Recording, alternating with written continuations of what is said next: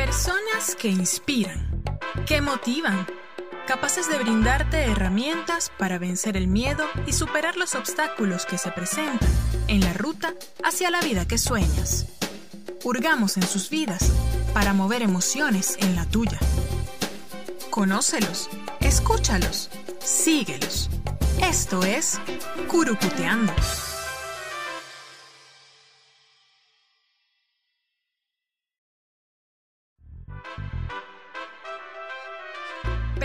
Que inspiran, que motivan, capaces de brindarte herramientas para vencer el miedo y superar los obstáculos que se presentan en la ruta hacia la vida que sueñas. Hurgamos en sus vidas para mover emociones en la tuya. Conócelos, escúchalos, síguelos. Esto es Curucuteando. Saludo para todos. Aquí estoy conectada yo con Eduardo Espinosa, que es un gustazo tener aquí de invitado y curucuteando en estos tiempos de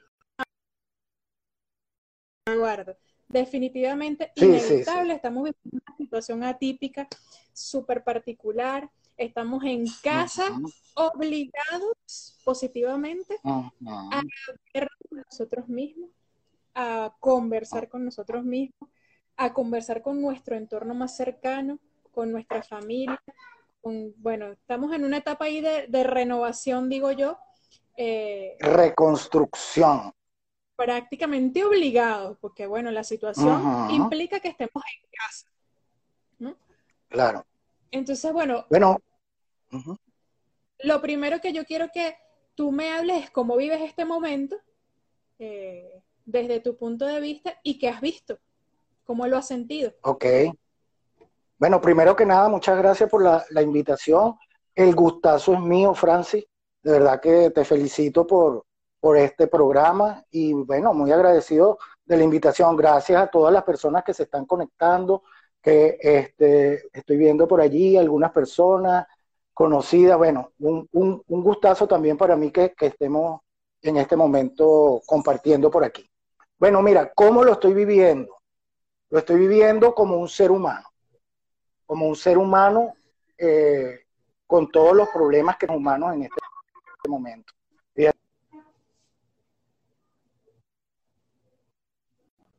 De lo que te decía, te decía, bueno, de eso vamos a conversar un poco porque es que en un momento de cambios inevitables, como he llamado un poco esta, esta conversación de hoy, estas reflexiones, este, estos cambios que son inevitables, nos hacen conectar con lo humano que somos y lo vulnerable que podemos ser. Y que lo que te estaba comentando justamente es que nosotros en un cambio de esta magnitud no nos la sabemos todas, ni tampoco tenemos por qué sabérnosla, que es parte de, lo que yo quiero rescatar en este momento. No estamos adaptados para una crisis de esta magnitud, para un cambio de paradigma, para un cambio este, fundamental en nuestra vida cotidiana. la crisis, vamos a llamarla así, me gusta llamarla en momentos determinados de esta manera porque la palabra crisis viene de, etimológicamente de por allá, de, del origen griego y que implica un poco un crack, una ruptura, pero que es una ruptura para que nosotros podamos comprender lo que está ocurriendo, romper para eh, evaluar, digerir, eh, eh, analizar y ver cómo vamos a responder, que es una de las cosas que también este, podemos conversar hoy, que tiene que ver el cómo yo voy a confrontarme a esta situación. Tú me preguntabas cómo lo estoy viviendo. Dime, dime una de las cosas más difíciles, digo yo, en, la vida cotidiana es el reconocimiento de las emociones, pero también el reconocer que no sabemos algo. ¿no? Exacto, eso, eso, es básico. Para, incluso en, en el día a día, por ejemplo, a veces uno se consigue gente en reuniones de trabajo o encuentros así y a la gente le da pena reconocer que no sabe. Entonces prefieren, digamos, pasar por debajo de la mesa la cosa y decir, no, yo no, ni, pregunto, que no sepan, que, no, que nadie se entere que yo no sé. Entonces, cómo manejar esa situación en este momento en el que de verdad ninguno sabe, porque estamos en una incertidumbre total. Sí, por eso te decía que ni siquiera tampoco es que nosotros, las personas que trabajamos en esta área, sabemos exactamente cuál es la receta. Realmente no se trata de una receta de cocina en la cual nosotros ya tenemos todos los ingredientes.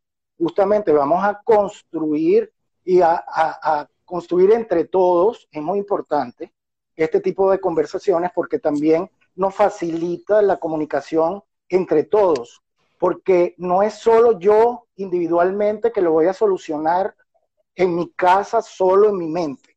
Yo también tengo que buscar experiencias de otras personas para apoyarme, para apoyar a otros, porque eh, también este, es importante que nosotros nos demos el permiso, la oportunidad de aceptar que somos vulnerables y que estamos en una situación inédita para todos y que es parte del asunto de cómo manejar este, una situación como esta. Es aceptar en principio que estamos eh, siendo vulnerados por una, por una situación que nos coloca eh, a pensar en la muerte, que nos coloca a pensar eh, en, lo que vamos a hacer, hasta muerte simbólica, porque yo diría que el mundo que teníamos no va, no va a ser igual. Entonces, una, una muerte de ese tipo, una muerte simbólica, lo que, lo que ya conocíamos no va a ser igual. Tenemos que adaptarnos y ese es otro de los puntos fundamentales. El cómo me adapto a una situación que ha sido impuesta, porque no es igual cuando un cambio, yo me compré una casa nueva, un carro nuevo, etcétera, y yo acepté ese cambio. Me mudé de barrio, me, me mudé de urbanización, y bueno, es un cambio eh, planificado, pero esto es un cambio que nadie nos, nadie nos dijo nada. Entonces, yo creo que es importante que nosotros tengamos en cuenta que parte de esto que nos está tocando tan profundamente tiene que ver con la pérdida del control, porque eh, nosotros tenemos la idea que controlamos el mundo. Tenemos la idea que controlamos todo. Y allí es parte fundamental de, donde sobreviene la, gran ansiedad y angustia de, la gran mayoría de las personas. Porque al negarse a aceptar que hay una situación que no controlan, y por eso es la importancia de la aceptación, de la realidad tal cual como es. Una, una situación nueva. Hay que ceder aceptar que no lo podemos controlar ceder el control a algo que yo no puedo controlar. Es aceptar que hay una situación que, me sobrepasa, porque me sobrevino, vamos a decirlo así. Me sobrepasa y yo no puedo controlar. Algunas cosas que yo puedo controlar, a qué hora como, etcétera, pero hay algunas cosas que no podemos controlar en la vida. Y justamente la falta de aceptación de que no lo controlo eh, me dispara procesos eh, eh, ansioso, eh, proceso de, gran estrés. Creo que nos está pasando mucho eso. Nosotros estamos viendo que estamos siendo amenazados. Hay una amenaza, vamos a decir, que ni siquiera la podemos ver. Sí, lo, vemos, ni siquiera lo podemos ver, porque esa, esa parte de incertidumbre nos genera mucho estrés. Entonces, nosotros tenemos una adaptación natural a los procesos de amenaza, que es el estrés. Nosotros eh, generamos una bioquímica del estrés que es muy importante. Cuando nos sentimos amenazados, nosotros corremos, nos paralizamos o atacamos. Y yo creo que eso tenemos que verlo también como un asunto natural. Nosotros en este momento, ante una situación de amenaza donde no sabemos dónde está el virus, quién lo tiene y en qué momento me puedo contagiar, estamos sintiendo que tenemos una amenaza inminente a nuestra vida, a nuestra seguridad. Entonces, por supuesto, se genera una respuesta natural del cuerpo. Eso lo tenemos que aceptar, que también podemos estar estresados, que también podemos tener en momentos ataques de pánico, eh, sensaciones que no controlamos. ¿Cómo? Yo quiero que me digas ¿Cómo? ¿Cómo, Eduardo? ¿Cómo podemos... Em, ¿Hay algún tipo de ejercicio que se pueda hacer? Eh, yo no sé, yo digo, por ejemplo, cuando uno hace, eh, cuando aprende a hacer locución, bueno, tiene ejercicio de ponerse el lápiz en la boca, de mirarse frente al espejo, de, ¿no? Ejercicio para mejorar ese tipo de situaciones. Yo quiero que tú me digas cómo, si hay alguna forma en la que podamos, eh, digo, para ayudar también a quienes vayan a ver este, estén viendo este live, eh, ¿cómo podemos reconocer eso que estamos sintiendo? ¿Cómo podemos aceptar que el, hay que ceder el control, que hay que dejar el control.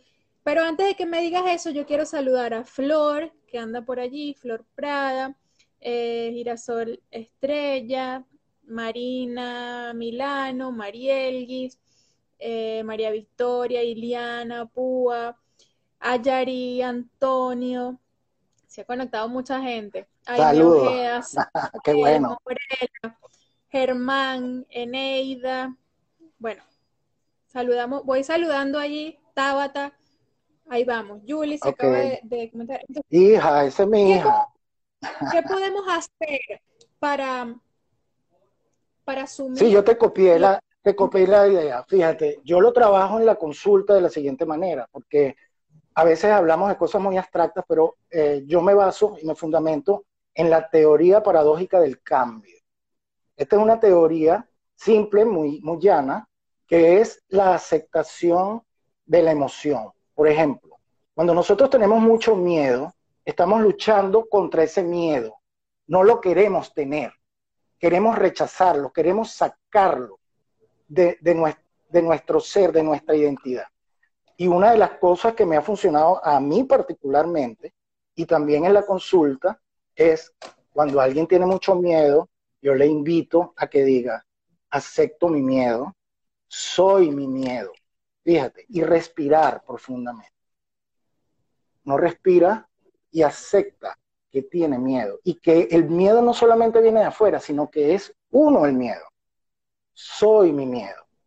Cuando uno acepta, por ejemplo, la emoción como tal, inmediatamente pasa a un estado más calmado, y que te puedo decir que a mí me funciona constantemente en mi vida personal y en la consulta.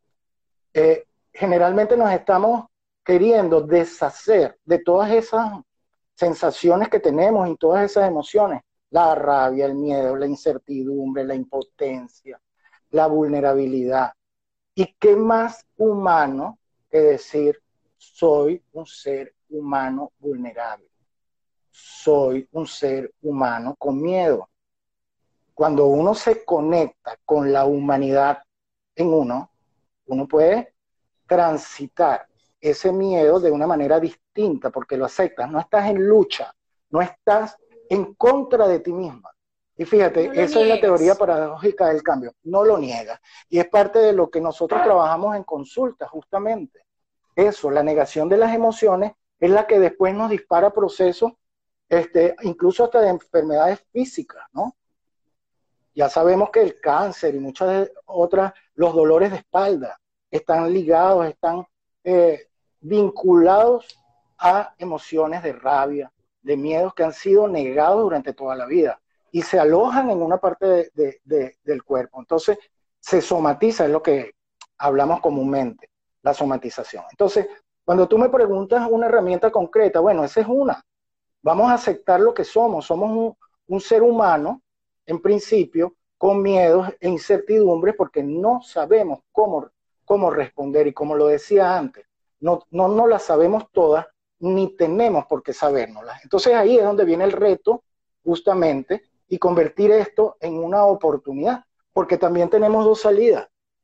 Yo me convierto en víctima de la situación, con lo cual me va a generar a mí puros sentimientos de frustración, rabia, porque la víctima se conecta con su impotencia, con la rabia, ¿ok? O me convierto en un adulto, vamos a decirlo, o me conecto en un adulto consciente y responsable.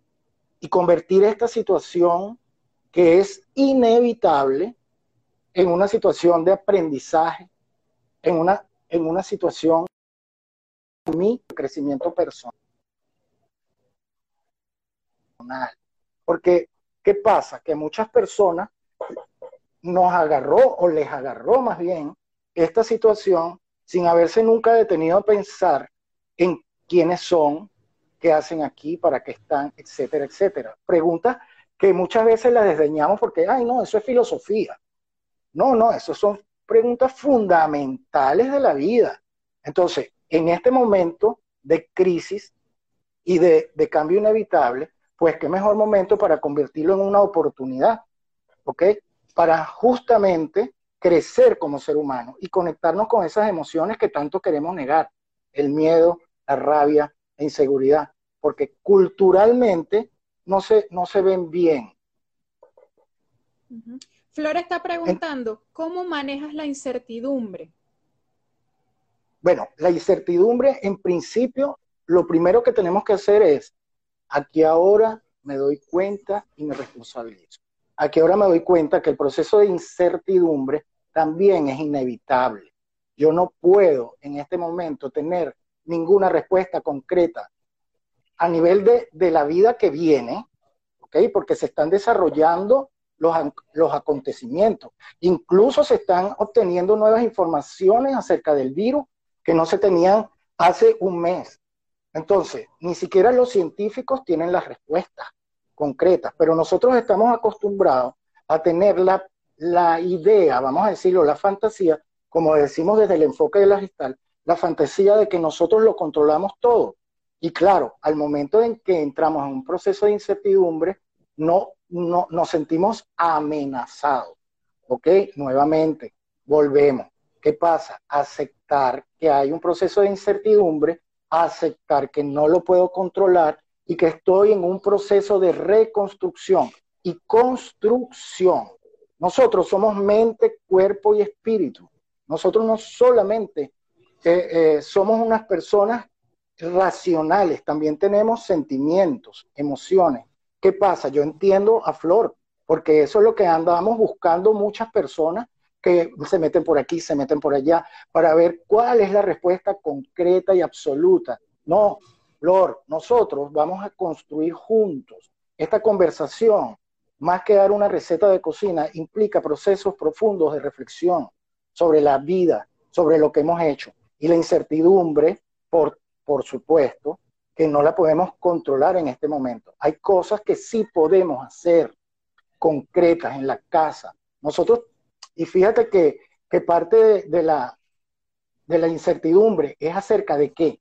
De mi vida, es acerca de la vida en el planeta, es acerca de, el trabajo. O sea, tenemos que también diferenciar la incertidumbre, porque cuando colocamos, tengo incertidumbre y la colocamos tan grande, no diferenciamos, ¿verdad? Y no precisamos cuál es la incertidumbre, si es a nivel de trabajo, si es a nivel de pareja, si es a nivel de soledad, porque vivo solo, etcétera.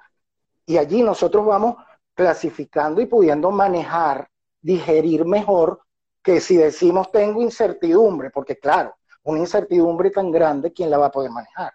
Entonces, si uno va diciendo concretamente, tengo incertidumbre con relación al trabajo, bueno, entonces tengo que hacer un trabajo de eh, introspección que voy a hacer ahora. ¿Cómo voy a cambiar? Porque voy a poder vivir eh, de lo mismo que ya vivía o voy a tener que hacer otra cosa. Eso es en relación con el trabajo. Entonces ya no es lo mismo que es el trabajo, más la pareja, más lo otro, lo se tiene como que subdividir. Y para poder conectar este, procesos más pequeños que sean más digeribles y más, más manejables. Así es igual que con los miedos. Tengo miedo, pero miedo a qué? Miedo a morir, miedo a contagiarme, miedo a quedarme solo, miedo a quedarme sin, sin empleo. O sea, ¿cuál es el miedo? Vamos a ir dividiendo para, no colocar que todo es miedo, porque si no, allí sí eh, eh, se pueden generar los procesos ansiosos, los, procesos, los ataques de pánico, eh, etcétera, etcétera, que son tan frecuentes en estos momentos. Eduardo, Julie está comentando y dice cómo manejar la incertidumbre en los niños. Y yo, a propósito de lo que tú estás hablando, creo que allí, y después quiero que tú me des tu comentario sobre ese punto. Creo que el tema con los niños, yo, ustedes saben que yo tengo cuatro chamos en edades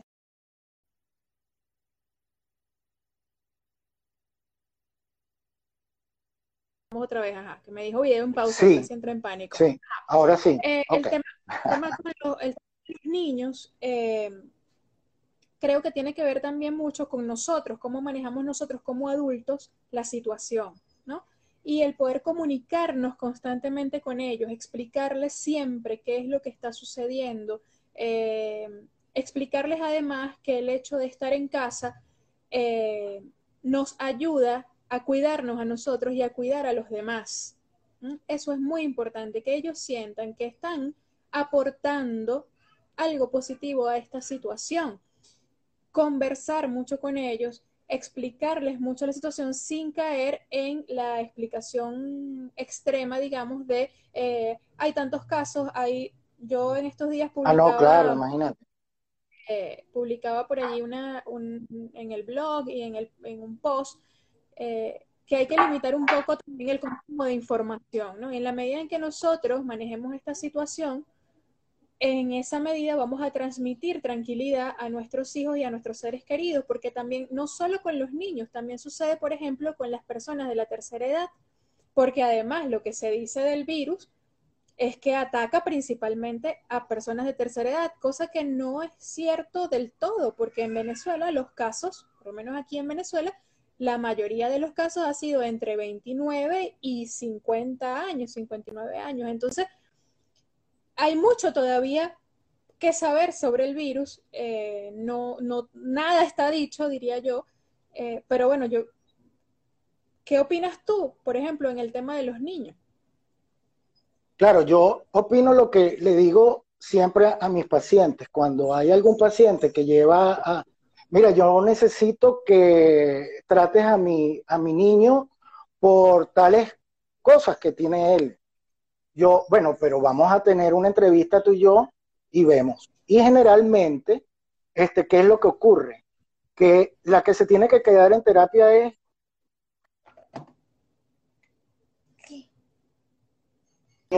recibe mucho de los padres y por eso voy ¿Cómo voy a trabajar la incertidumbre de mis hijos si yo no he trabajado la mía? Entonces, necesito primero empezar a hacer conciencia, porque desde el miedo, todo lo que digamos va a ser miedo, desde la incertidumbre, todo lo que digamos al niño va a ser incertidumbre, no vamos a poder tener claridad de las ideas y sobre todo tener la, la energía para darles la sensación de que están cuidados y protegidos por nosotros. Yo creo que eso es lo fundamental, que independientemente de lo que esté ocurriendo afuera, independientemente de todas las noticias que están pasando, lo que necesita un niño principalmente es sentirse que está protegido por la persona que en ese momento es quien lo está cuidando. Es decir, ¿qué significa eso? Conectarme con el amor, conectarme con la tranquilidad y el sosiego que yo le pueda brindar a mi hijo, porque es un abrazo, es, una, es decirlo, te estoy protegiendo aunque tengas miedo. Yo estoy, estás protegido aquí en la casa, aunque tengamos miedo incluso, porque también para ser empáticos necesitamos es asumir nuestros propios miedos ante nuestros hijos en momentos determinados, porque si no, ellos no comprenden y no entienden lo que es la empatía. Y allí estamos nosotros entrando, mira, yo también tengo un poco de miedo, pero yo estoy cuidándome y por tanto, yo, yo me estoy cuidando, me estoy fortaleciendo para cuidarte a ti. ¿Y cómo nos podemos fortalecer? Bueno, vamos a hacer estas actividades, vamos a hacer estas cosas con los niños, pero sobre todo es la conciencia de, del amor y de saber que hay que transmitirle seguridad y confianza. Por supuesto que también depende de las edades de los niños, porque cada uno es particular y cada uno tiene problemáticas diferentes. Y por eso es que incluso era algo que yo te quería comentar, Francis, esta conversación que a veces es tan general, no, no toca temas eh, por ejemplo, podemos tocar temas como las particularidades de cada quien, porque también esto no lo podemos hablar de manera generalizada porque hay distintos tipos de forma de cuarentena. Hay personas que tienen alimentos, hay personas que no tienen, hay personas que se pueden asomar al balcón y ver el, sol en la mañana y utilizar la vitamina D, etcétera, y hay otros que no. Entonces, es muy importante la especificidad. Por eso es que más que dar una receta acá de cocina, claro que podemos dar tips concretos, es este, entender que estamos cada quien reflexionando y construyendo entre todos, todo lo que nos están escuchando, y yo también, construyendo nuevas salidas, nuevas alternativas. Primero que nada, reconstruyéndonos a nosotros para un mundo nuevo, porque ese es el reto. Nosotros vamos a estar en un mundo nuevo y, no sabemos cómo es, cómo va a ser, como también lo construyamos nosotros.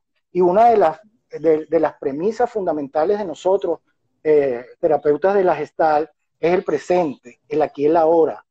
Solo aquí ahora, solo en el presente, podemos construir las bases que nos van a servir para dar respuesta a los desafíos que vamos a tener en el futuro. Porque ya tenemos un desafío en este momento y es aquí ahora, no es en el futuro.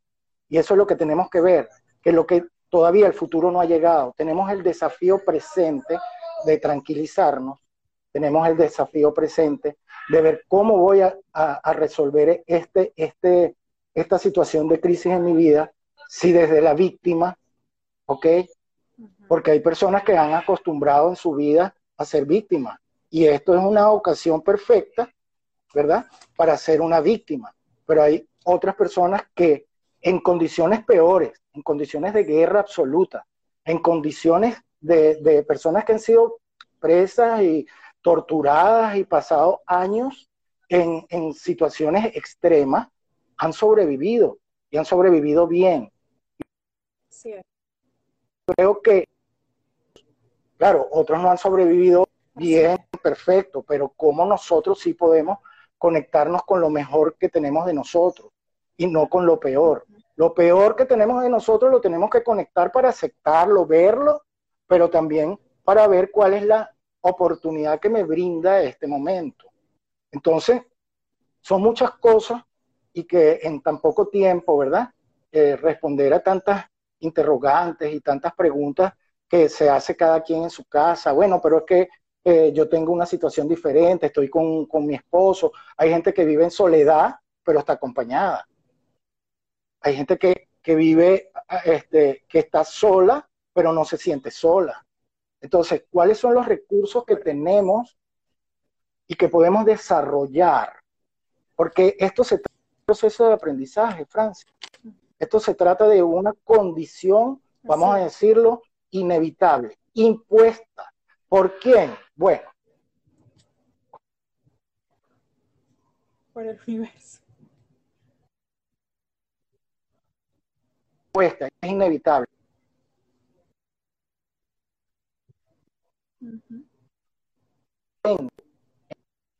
Y si no los tengo, ¿cómo los puedo construir?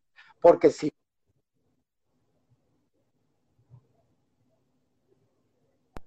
Entonces, ¿cómo conectamos esas emociones, esos recuerdos, esos sentimientos? ¿Cuáles fueron? Esas mismas nos van. Nosotros nos colocamos en este momento a visibilizar el futuro, absolutamente, allá, a cómo va a ser la vida dentro de cinco años, dentro, es que no sabemos, no podemos, tenemos que reconectar el presente, el aquí y el ahora, porque fíjate, ese es uno de, las, de los puntos fundamentales para que nosotros nos dé ansiedad. ¿Sabes que la ansiedad implica una brecha entre el pasado o el futuro? Porque la persona o está en su pasado lamentándose de lo que no dije, lo que dije, lo que no hice, etcétera, y no está viviendo el presente. Y eso le genera ansiedad en el presente lo que no hizo, lo que no pudo hacer, etcétera. Eso le genera ansiedad, pero también le genera ansiedad estar en el futuro. ¿Qué voy a hacer? ¿Me van a contratar? ¿No me van a contratar? Etcétera, etcétera. Entonces, este es un momento de sobrevivencia. Y la sobrevivencia nos impele a que nos conectemos con el presente lo más que podamos. Aquí y ahora, que es lo que sí puedo hacer en el presente. Puedo dividir mi tiempo Entonces, estamos en un proceso de desorganización, que leemos un artículo, vemos no sé cuántas horas de, noticias, eh, nos ponemos a trabajar eh, o metidos en, las redes sociales, etcétera. No, tenemos que tener un, un estudio de nuestro ser, como por ejemplo, ¿qué puedo hacer a nivel físico? ¿Qué puedo hacer a nivel mental? ¿Qué puedo hacer a nivel espiritual?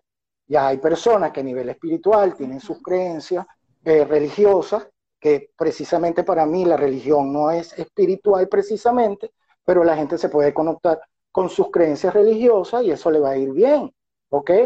Pero sin olvidar la parte mental, física y emocional, y mucho menos olvidar la parte física, cuáles son los ejercicios que estoy haciendo. Estoy haciendo yoga, estoy haciendo meditación. Entonces, eso nos genera un tipo de estructura y organización que nos ayuda a bajar los niveles de ansiedad. Porque también la desorganización en todo lo que estamos haciendo y no tenemos, sin, sin llegar al perfeccionismo de que tal hora es tal cosa, porque si no también nos genera una neurosis que no estamos cumpliendo con todos los objetivos. Poco relajado. Fíjate, te comento algo. Este, eh, un amigo muy querido, eh, Jesús Miguel Martínez, psiquiatra conocido, mi profesor, etcétera, él recomendaba eh, que incluso, y, me parece bueno comentarlo porque es uno de los tips, que si vamos a hacer ejercicio, nos coloquemos la ropa de hacer ejercicio. Nos quitemos la ropa de hacer ejercicio. Y si vamos a trabajar, nos coloquemos la ropa de trabajar. Y si vamos a ir de compra, nos ponemos eh, más relajados, etcétera. Pero que tengamos cierto, cierta estructura. Por ejemplo, yo lo venía haciendo porque yo hago las consultas, como tú sabes, por internet de hace mucho tiempo, y bueno, mucho más ahora, imagínate, pero yo acostumbro a que cuando hago mis consultas por internet, yo me he visto como que si estoy en la consulta. ¿Ok? Incluso eh, eh, hoy hasta me puse perfume. porque Sí, sí, porque necesitamos eh, construir un poco de normalidad, un poco, y eh, eso, lo, eso lo capta nuestro cerebro. Entonces, Jessica este, preguntaba desde Colombia cómo podemos hacer para conectar con la tranquilidad. Nos preguntaba Jessica desde Colombia. Y yo creo que tiene que ver con eso que estás, que estás hablando, ¿no? Crear pequeños hábitos que aunque no son rígidos, porque al final estamos en casa todo el día, y si nos ponemos con una rigidez, nos vamos a locos, tiene que ver con eh, establecer algunos, algún ritmo, algún tipo de organización eh, dentro de nuestra dinámica diaria o por lo menos organizarnos. Bueno, mira, yo cuando me acuesto en la noche planifico mi día ah, de mañana. No sé qué va a pasar pasado mañana, pero mañana voy a hacer esto y me voy a levantar y voy a, a, cocinar y después del desayuno me voy a sentar en la computadora un rato a leer y después planificar un poco. Exacto. Eh, y yo creo que esa pregunta que hace la amiga es importante, pero ¿qué la pregunta, qué me da tranquilidad a mí, por ejemplo? Y esa es la pregunta que la amiga debe hacerse. Si ella está, si a ella le da seguridad, tranquilidad, tener organización, pues mantener la organización. ¿Ok? Es conectarse también, porque no hay, no hay respuestas universales. No hay respuestas que le sirvan a todos para todo. Hay respuestas que están conectadas con nuestro ser individual. Entonces, ¿qué, nos, ¿qué me da tranquilidad a mí? Bueno, poder tener un grado de organización mental donde yo particularmente me hice la idea, como lo tengo integrado desde hace muchos años, eh, que soy mente, cuerpo y espíritu, que soy energía. Entonces, yo, eso me da un nivel de organización abstracta, vamos a decirlo, pero también concreta, porque entonces me pongo a hacer tareas específicas relacionadas con lo mental, con lo físico y con lo espiritual. Y eso me da tranquilidad. La organización general. Yo tampoco puedo entrar, como tú decías, eh, o no, y eso sí creo que es importante para todos y todas, el hecho de no entrar en rigideces, porque ahí vamos, mientras más rígidos somos en estas situaciones de cambio, menos activamos nuestros mecanismos naturales de adaptación.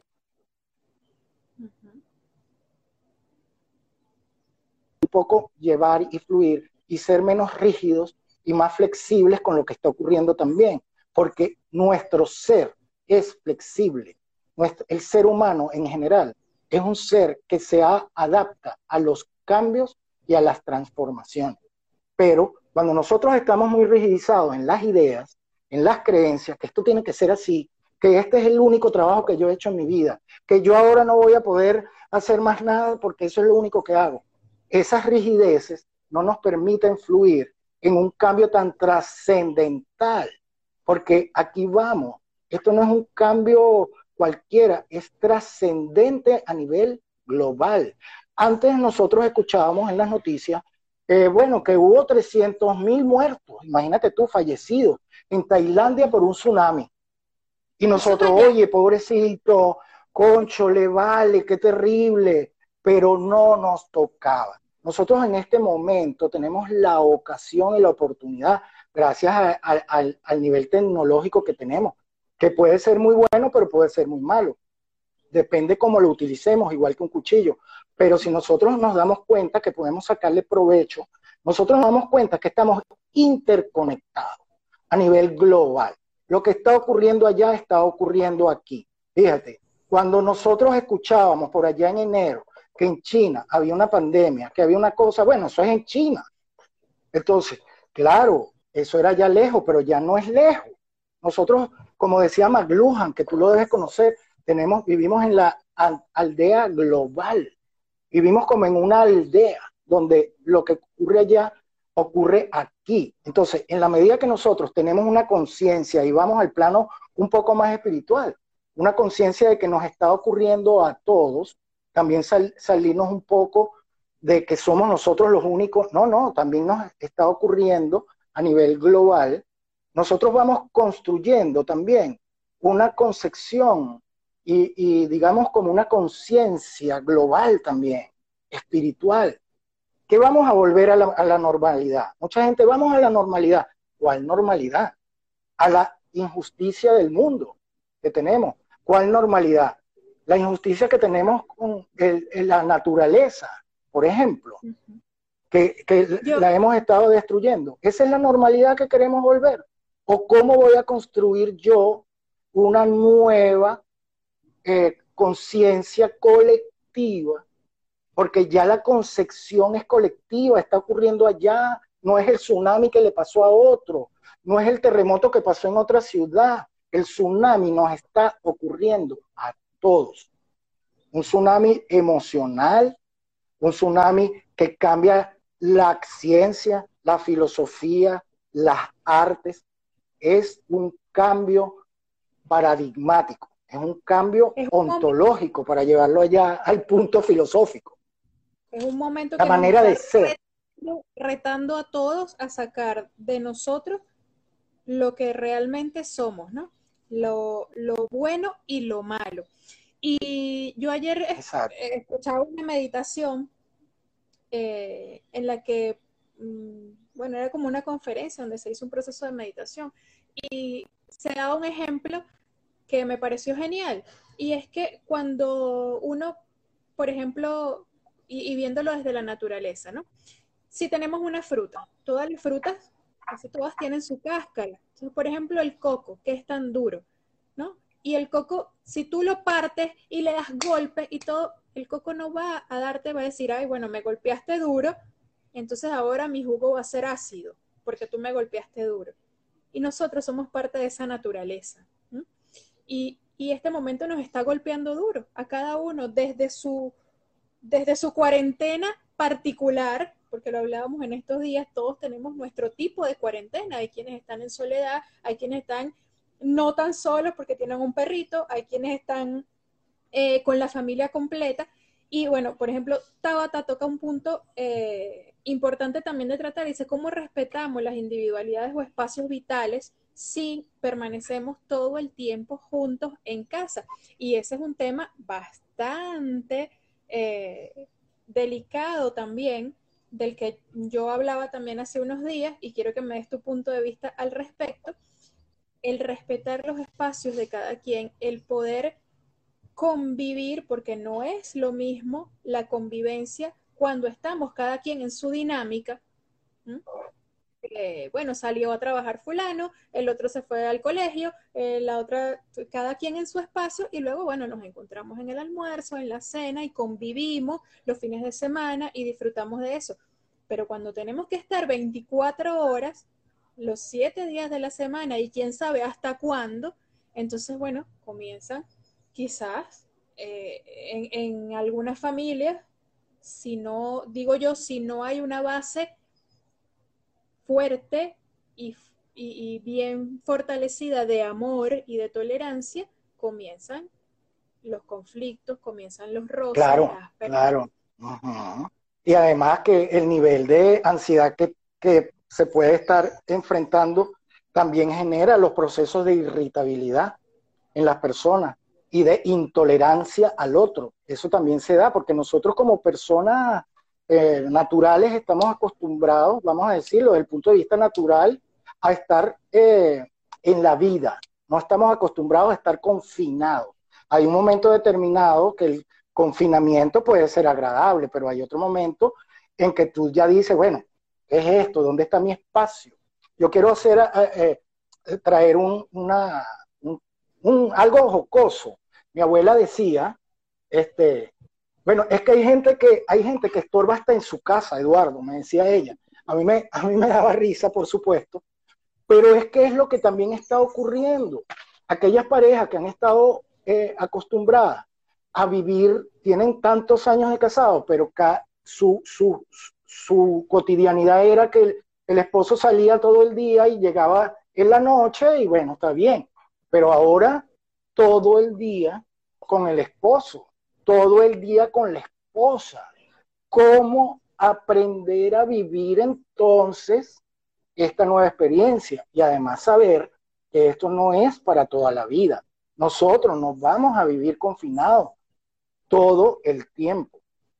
Hay momentos en que se podrán ir abriendo los espacios para ir saliendo, este, cada quien a sus actividades de acuerdo a las eh, planificaciones de cada país. Vamos a estar claros. Pero eh, la, parte que tiene que ver con, con cómo me está estorbando el otro. Imagínate qué contradicción, qué paradoja. Mi hijo me molesta en mi casa, mi mamá me molesta en mi casa, mi esposo me molesta en mi casa. Esos son sentimientos contradictorios con los cuales tenemos que lidiar, porque nosotros no somos seres humanos absolutamente coherentes, sino que también tenemos nuestras contradicciones con las que tenemos que lidiar. Entonces, bueno, uno de los grandes ejercicios por allí, la persona que también preguntaba hace rato cómo me tranquilizo. Bueno, yo, yo puse en mi, en mi, en mi cuenta de Instagram eh, un ejercicio que pasaron por allí hace tiempo muy bueno, que tiene que ver con la respiración. Yo los invito a que se entren en mi cuenta, arroba Eduardo Espinosa Gestalt, termina en, e, en T. Bueno, tú lo darás ahora mejor, eh, más fácil, eh, Francis, pero allí hay, y también te invito a que se lo, se lo dejes a todos tus seguidores, ese, ese, ese ejercicio que te mandé, porque a veces respirar solamente nos hace bien para tranquilizarnos. Fíjate tú que en los ataques de pánico, una de las cosas eh, básicas y elementales que hay que hacer es respirar. Más nada. No se puede hacer más nada. No hay una receta, sino eso. Conectar la respiración y la respiración profunda. No es la respiración superficial, porque la respiración superficial pulmonar este, nos hace que no llegue suficiente oxígeno a, nuestro, a nuestro cerebro, ¿verdad? Y eso nos va generando procesos depresivos. Entonces necesitamos respirar profundamente. Podemos hacerlo simplemente y ustedes ven que el cambio es inmediato. Yo lo he, hecho en terapia, lo he hecho en talleres, lo he hecho para mí mismo, lo he hecho en clases, en fin. Y es lo hacemos incluso, Eduardo, cuando vamos a hablar en público o cuando uno se va a poner frente a una cámara y tiene ese sustico en el estómago, que yo siempre digo que esa es la emoción de poder hablarle a la gente, uno dice, bueno, ya va, respiro, ¿no? Y libero. Entonces libero esa, emocionalidad allí, ese miedo, y me conecto. Así es. Que, que, que, digamos que también la cultura nuestra nos ha, nos ha llevado, nos ha conducido a tenerle miedo a las emociones. Por eso las negamos, por eso las solapamos y por eso nos enfermamos, además. ¿Ok? Entonces, vamos a formar una nueva cultura, vamos a, nivel individual. ¿Qué es lo que yo puedo hacer para tener una, como, como lo llaman algunos autores, un poco más de inteligencia emocional? Y ahí vamos con la pregunta que hacía y que estábamos hablando hace rato de cómo tolerar, ¿verdad? Estos, estos niveles de convivencia en nuestros espacios. ¿Cómo, cómo hacer? Yo creo que uno de los aspectos fundamentales tiene que ver con la empatía, que nosotros tenemos que educarnos en empatía. Los talleres de crecimiento personal que yo doy como coach organizacional, uno de los aspectos fundamentales tiene que ver con, con la comunicación, la empatía y la asertividad, que son dos conceptos, búsquenlo, que son muy, muy concretos y muy sencillos. La empatía, ponernos en el zapato del otro, en los zapatos del otro y la asertividad de manera conectada emocionalmente, cómo le digo al otro cuáles son mis, porque estamos en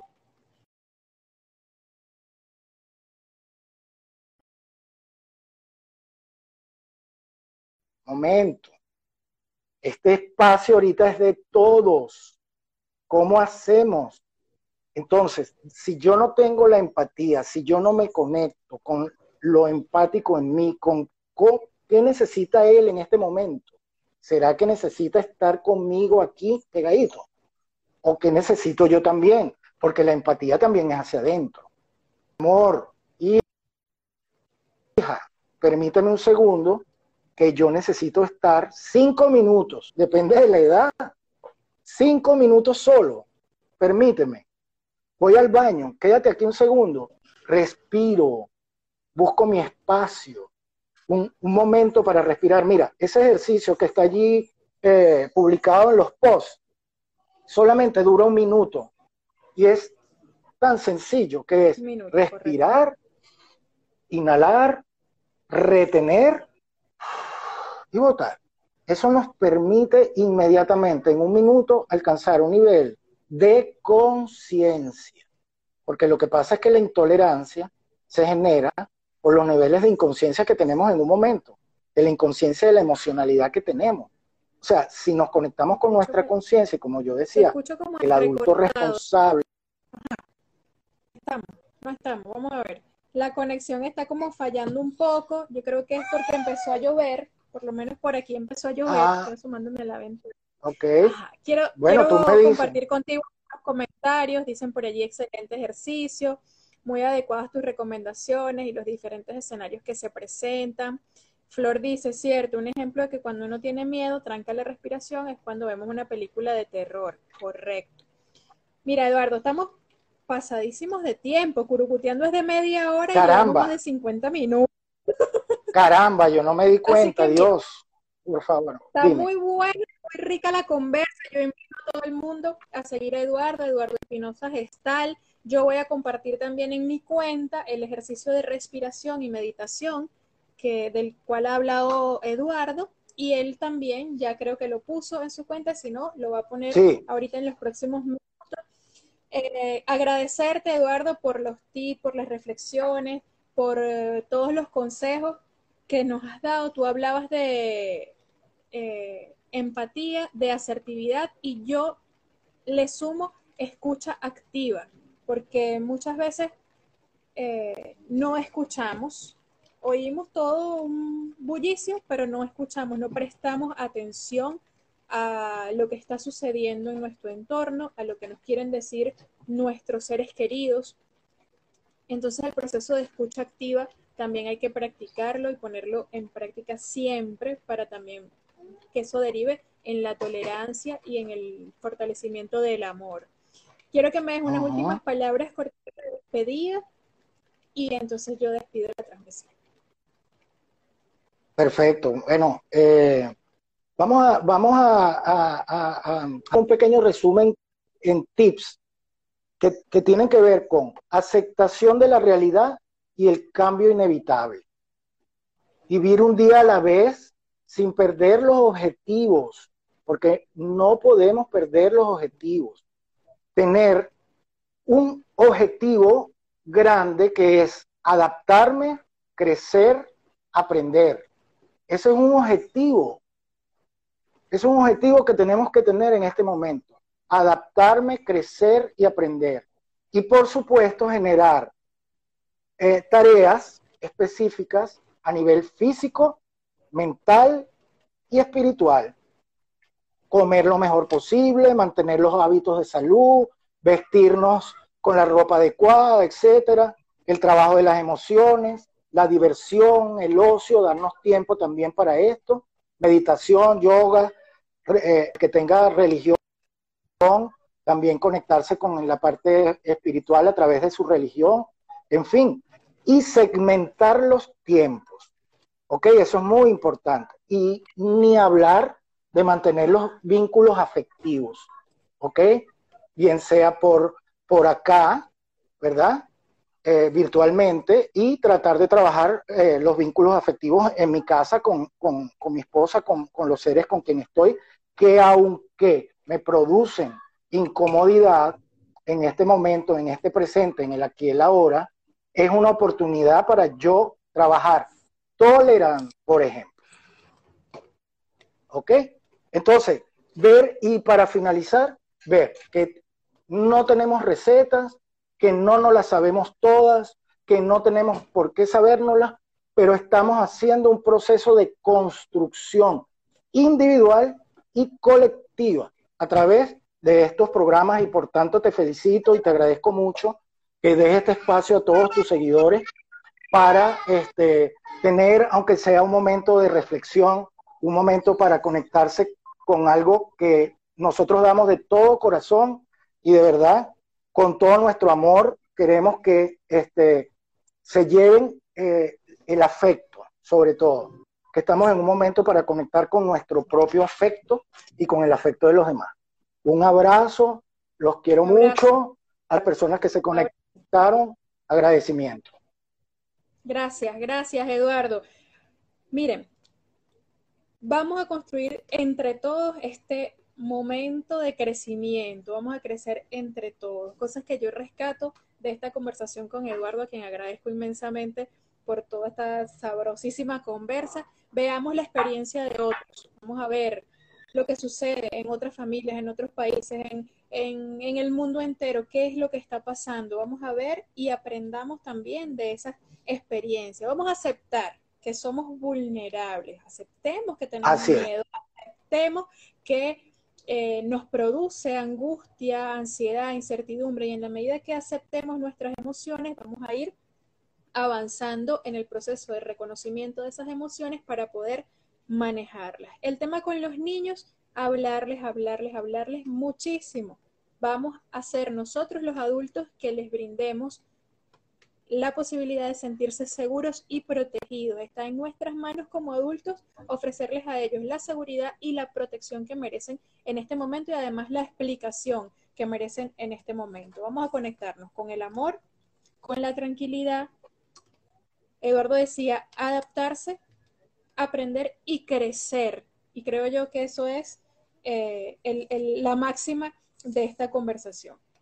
Una frase puntual, yo la anoté por aquí porque me encantó, el mundo nuevo o el nuevo mundo va a ser lo que nosotros seamos capaces de construir. Así que les dejo esa frase maravillosa de reflexión y les agradezco inmensamente a todos los que se han conectado, a todos los que nos han mandado sus mensajes de apoyo, de saludo, de bueno, ahí están, excelente, excelente, excelente amigo Eduardo, eh, a Jessy, Flora, Yari, eh, a todos los que se han conectado. Síganos, síganos en la cuenta Eduardo Espinosa Gestal, Francis esta servidora, siempre con ustedes. Yo espero el próximo lunes también poder eh, volver a conectarme en vivo con ustedes, a curucutear, sobre todo en este momento en el que necesitamos tanto contacto todos apoyarnos y sentirnos en compañía. Los abrazo Grandísimo, Eduardo, gracias. Te mando muchos abrazos, muchos besos y seguimos conectados aquí en el amor y en la tranquilidad. Gracias. Así es. recordando una última frasecita. Soy un ser humano y me acepto. Un beso. Beso.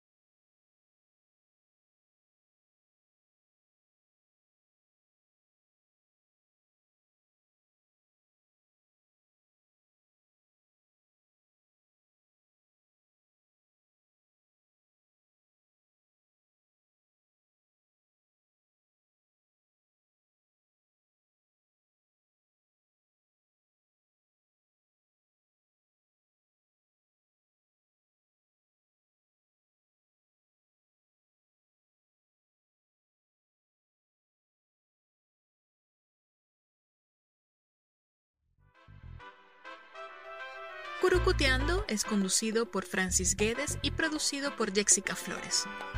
Todos los derechos reservados. Si no quieres perderte ningún episodio, sígueme en Instagram, arroba Francis Guedes, y mantente enterado a través de mis publicaciones. Hasta una próxima oportunidad.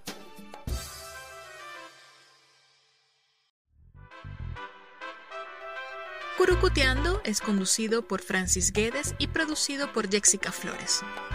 Todos los derechos reservados.